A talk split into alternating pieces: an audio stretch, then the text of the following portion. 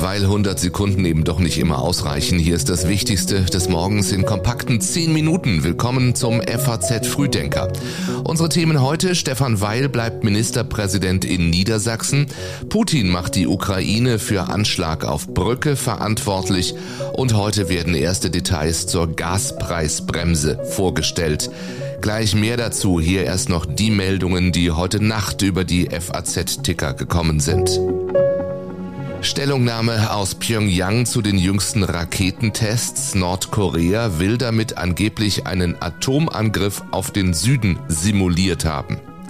Der ukrainische Präsident Zelensky hat bekräftigt, dass Verhandlungen mit Russland derzeit unmöglich sind. Der ständige Terror gegen die Zivilbevölkerung ist Russlands offensichtliche Absage an echte Verhandlungen, sagte Zelensky in seiner Videobotschaft in der Nacht und Hurricane Julia trifft Mittelamerika. In Venezuela starben mindestens 22 Menschen bei einem Erdrutsch. Die Texte für den FAZ Frühdenker Newsletter hat Kai Tore Philipsen geschrieben. Mein Name ist Jan Malte Andresen. Schön, dass Sie die neue Woche mit uns beginnen. Die Wählerinnen und Wähler haben der SPD den Regierungsauftrag erteilt und niemand anders sonst. Das ist das Ergebnis des heutigen Abends. In der Tat, Stefan Weil ist der Sieger der Landtagswahl in Niedersachsen. Der SPD-Politiker kann Ministerpräsident bleiben, regieren will er mit den Grünen. Und damit stellt sich Weil eindrucksvoll gegen den Bundestrend, denn wenn an diesem Wochenende Bundestagswahl gewesen wäre, hätte die SPD rund 17 Prozent der Stimmen bekommen. Das behaupten zumindest die Umfrageinstitute. In Niedersachsen aber gewinnt die SPD die Landtagswahl mit 33,4 Prozent, so das vorläufige Ergebnis heute früh. Ein zentraler Grund, den wir auch schon häufiger in Landtagswahlen beobachten konnten, liegt ganz sicherlich im sogenannten Amtsinhaberbonus, also der Popularität des amtierenden Ministerpräsidenten, der im Land sehr bekannt ist und vor allen Dingen großes Vertrauen genießt. Sagt die Politikwissenschaftlerin Julia Reuschenbach. Auch die Grünen können feiern. Sie gewinnen fast 6 Prozent, kommen auf 14,5 Prozentpunkte. Stefan Weil will mit ihnen regieren. Kommt das Bündnis zustande, sind die Grünen in 14 von 16 Bundesländern und im Bund an der Regierung beteiligt. Ja, die CDU nach den beiden gewonnenen Landtagswahlen in Nordrhein-Westfalen und Schleswig-Holstein ist sie der große Verlierer in Niedersachsen. Niedersachsen. Nach fünf Jahren als Juniorpartner in einer großen Koalition mit der SPD muss die Partei in die Opposition. Ihr Spitzenkandidat, der bisherige Wirtschaftsminister Bernd Althusmann, hatte keine Chance gegen den beliebten Stefan Weil.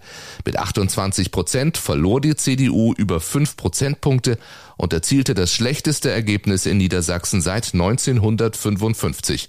Noch am Abend kündigte Althusmann seinen Rücktritt als CDU-Landeschef an. Ich persönlich übernehme die Verantwortung für das Wahlergebnis, denn es ist für uns alle, die wir gemeinsam gekämpft haben, natürlich ein Ergebnis auf dem zweiten Platz zu liegen, nicht ausreichend erfrischend und erfüllend, auch für mich persönlich. Die FDP setzt ihre Niederlagenserie bei Landtagswahlen fort und verpasst mit 4,7 Prozent den Wiedereinzug in den Landtag. Dafür konnte die rechtsextreme AfD ihr Ergebnis fast verdoppeln und zieht mit knapp 11 Prozent in den Landtag ein. Am Samstag hatte die AfD noch in Berlin zu einer Demonstration gegen die Politik der Bundesregierung aufgerufen. Statt der erwarteten 4000 Teilnehmer wurden es nach Polizeiangaben rund 10 10.000. Nun das Wahlergebnis in Niedersachsen. Offenbar gelingt es der AfD, Profit aus der Energiekrise und der Verunsicherung durch den russischen Angriffskrieg in der Ukraine zu schlagen. Schauen wir auf die Bedeutung dieser Wahl für die Bundespolitik. Für Bundeskanzler Olaf Scholz kommen zwei gute Nachrichten aus Niedersachsen. Zum einen wurde der holprige Kurs der von ihm angeführten Ampelkoalition von den Wählern nicht komplett abgestraft. Die meisten Wähler scheinen auch in schwierigen Zeiten die Ruhe zu bewahren. Zum anderen hat Scholz in Stefan Weil nun weiterhin einen starken Partner, um die komplizierte Gaspreisbremse einzuführen und Bürger sowie Unternehmen vor den Folgen von Energiepreisexplosionen Explosion und Inflation zu schützen. Weil hat ja Anfang des Monats den Vorsitz der Ministerpräsidentenkonferenz übernommen.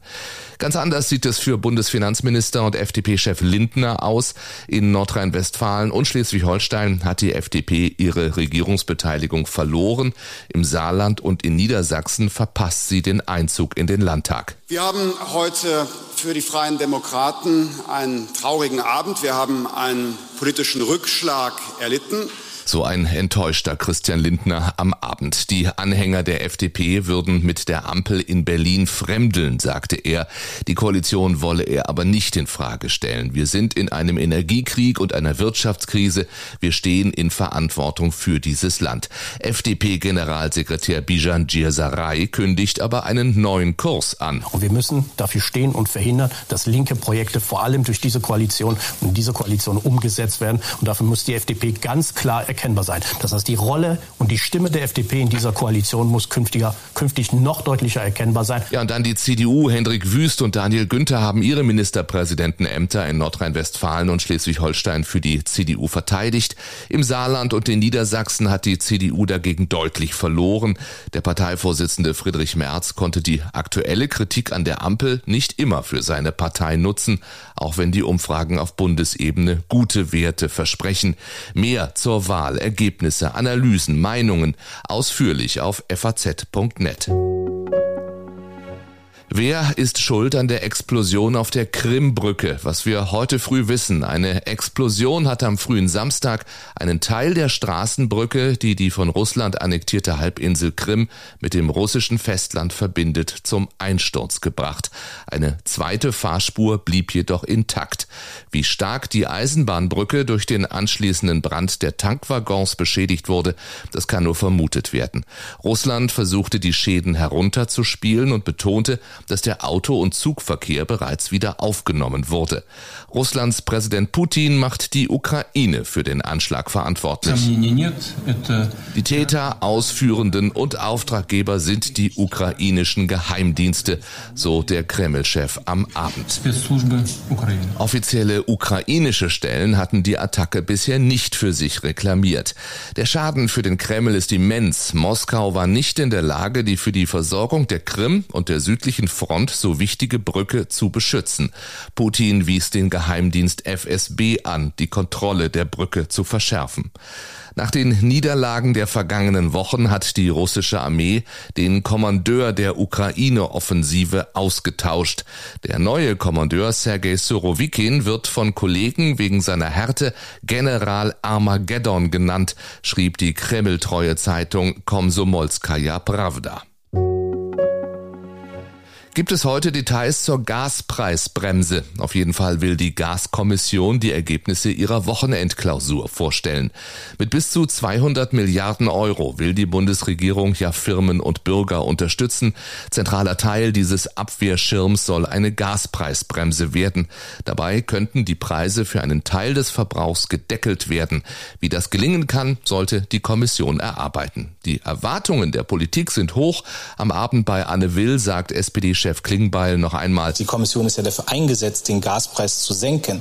Die Kommission ist dafür da, damit wir gut durch den Winter und den nächsten Winter durchkommen. Die Kommission ist dafür da, dass wir Arbeitsplätze in diesem Land sichern. Und die Kommission ist dafür da, dass wir den sozialen Zusammenhalt sichern. Für die Kommission ein Spagat. Zunächst geht es darum festzulegen, wie viel vergünstigtes Gas beispielsweise eine Familie verbrauchen darf und von welcher Grenze an der Marktpreis bezahlt werden muss. Im Gespräch ist ein Modell, wonach 80 Prozent des früheren durchschnittlichen öffentlichen Verbrauchs subventioniert werden könnte. Dieses Modell würde allerdings Verbraucher bevorzugen, die in der Vergangenheit viel geheizt haben. Auch die Frage, wie man die Preise bremsen, aber die Verbraucher weiterhin zum Sparen bringen kann, muss beantwortet werden. Dabei ist Eile geboten.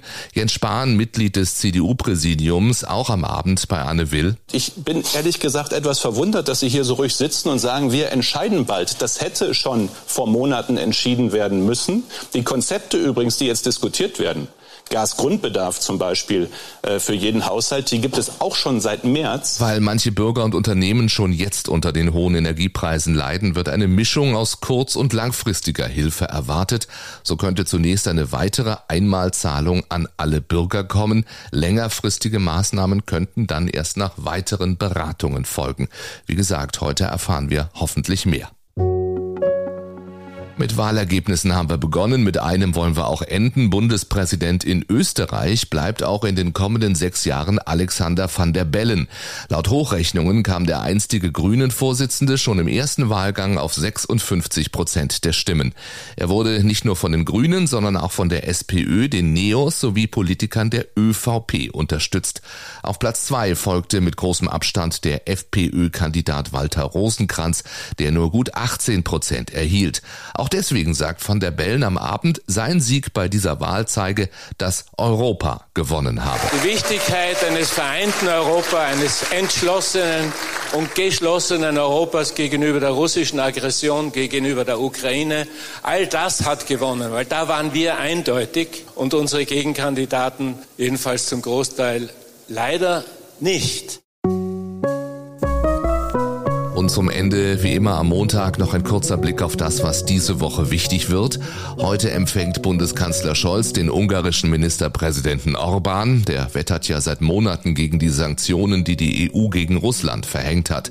Von heute bis Mittwoch berät die UN-Vollversammlung über die völkerrechtswidrigen Annexionen von Teilen der Ukraine durch Russland. Am Ende wird das Gremium über eine Verurteilung Moskaus abstimmen.